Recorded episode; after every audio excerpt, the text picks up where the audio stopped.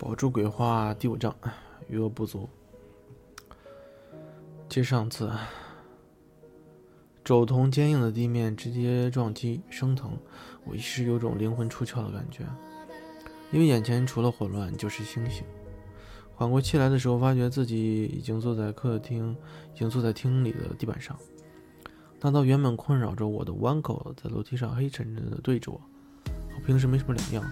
但我觉得和平时不太一样，总觉得好像有什么东西看着我，在那个转弯不见的视角盲点处，挣扎着从地上坐起来，手一撑，突然尖锐的一痛，害我几乎从直，害我几乎从直跳起来，收回手，就看到原先手撑的地方有一串珠子静静躺着。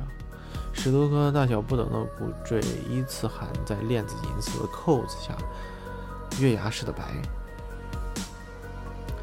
在窗子透进来的光里折着冷冷柔柔的光，是被狐狸号称了已经扔掉了的手链。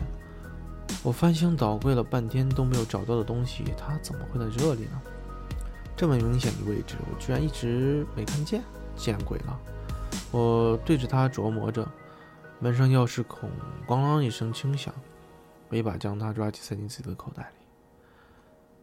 抬起头的同时，门开，狐狸的身影从外慢慢悠悠地晃了进来，脚还没进门，鼻子已经在空气中东嗅嗅西嗅嗅，闻它，闻到他自个儿房间的方向，眼稍微稍微微弯起，保住，妈妈？我忍不住拍拍地，喂，狐狸，没看到我摔倒了？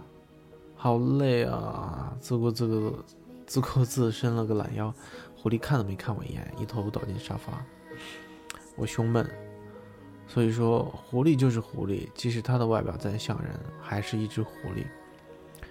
别指望一只长得像个帅哥一样的狐狸真能对你做些帅哥常做的那种风度翩翩的事情，那是小说里才会出现的情节。不过心里藏着事儿，就懒得跟这一只一点绅士风度都没有的狐狸较劲。我一咕噜爬起身，拍拍屁股朝门外走去。你去哪儿啊？反手关门的时候，身后响起狐狸的声音。我用力拉上门，玩儿。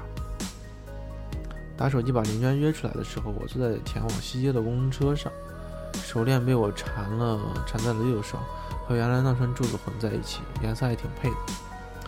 不过仔细看，日光下那些骨坠，带着些淡粉的色泽，很奇怪的颜色，和骨头质不配啊。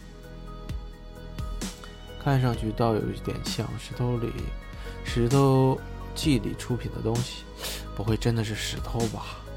举起来对着太阳仔细瞅了瞅，突然觉得头有点发晕。天热，车开着空调，门窗又紧闭着，让人有种透不过气来的感觉。我坐坐直。把窗拉开了一点，一阵热风从窗外灌了进来，还没来得及深吸一口气，窗户窗门啪的被重重合上。我回头看了一眼，身后坐着个中年妇女，见我看向她，朝我白了一眼。我没言语，也没再朝她的方向多看，目光转向窗外的人时候，听到她边上的人说：“喂，把空调朝那边转转去，吹得我脖子疼。”本来就在对着我吹啊！边上人道：“女人不再说话。”我看着窗玻璃，车子一个转弯，玻璃上映出一双眼睛，一双是人都不大愿意看到的眼睛。其实，女人的脖子当然会被吹得疼，因为有个东西正趴在她的脖子上一股一股的吹气，只不过她看不见而已。那东西一边吹气一边盯，一边盯着我瞧。而我只能装作什么都没有看见，像以往碰上东西时，很奇怪，不知道为什么最近这种东西似乎越来越多了，错觉吗？西街是本市最有名的一条服装街，专卖各种品牌的水货，基本上高档高档商厦里有的这里有，国外有，而商厦里还没引进的这里也有，所以即便是林娟这样讲究档次的有钱人。也时不时要来这里淘点最新款的衣服，好穿出去显摆。到的时候他已经在那里等了挺久了，抱着肩膀靠在自己那辆小巧鲜艳的红色 Polo 上，享受着人来人往、人来人往间投到他身上的目光。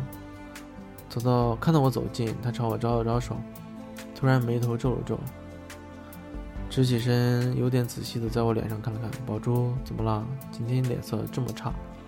有吗？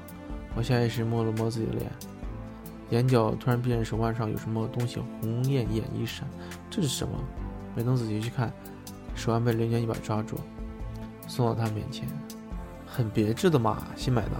我突然觉得后脑勺凉了一下。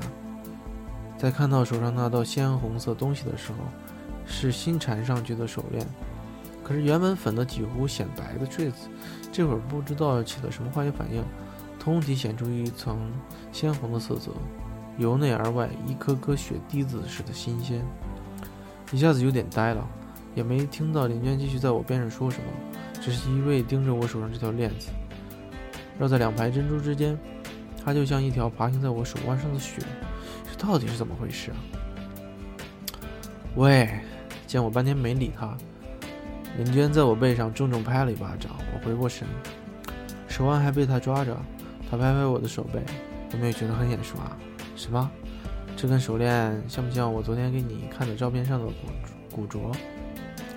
好像有点。哇，简直太像了！你看这样子，抬起来对着阳光照照。哦，上面居然还有纹理啊！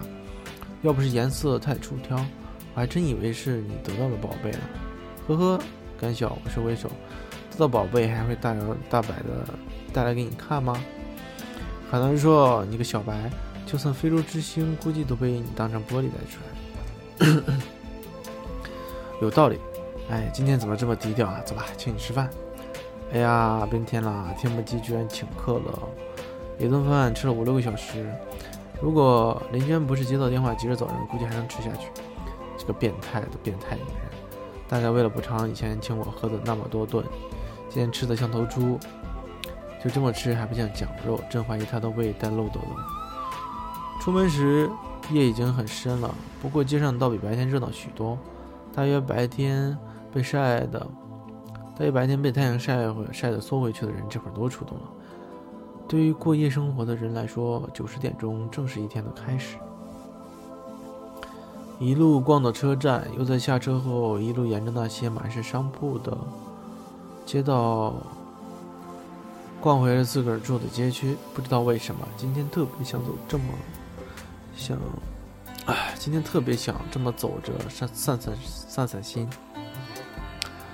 大概是因为身体的缘故吧，之前可能多喝了杯红酒。头晕的比下午坐车时更厉害了点，人轻飘飘的，似乎有点集中不了精神。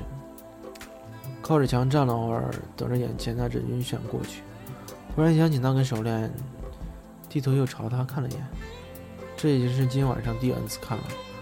从吃饭开始，每隔一阵子就忍不住去看他。不过他始终保持那种鲜红的色泽，没有加深，也没有变淡，完完全全是最初时的两种样子。也不知道究竟是什么原因造成的，温度还是什么别的，真是稀奇啊！琢磨着眼前的建筑，不再摇来晃去了。我直起身继续向前走，还没走几步，边上马路突然“吱”的一声巨响，冷不丁把我吓得一个惊跳，条件反射的往旁边上退了退，耳边随即又是“砰”的一声闷响，这才朝这才抬眼朝方向朝那方向看过去。原来是一辆车，车速太快，没冲过黄灯，所以猛然踩了刹车，结果和后面的车撞上了。前车的头撞歪了保险杠，后面的车灯撞下了一只。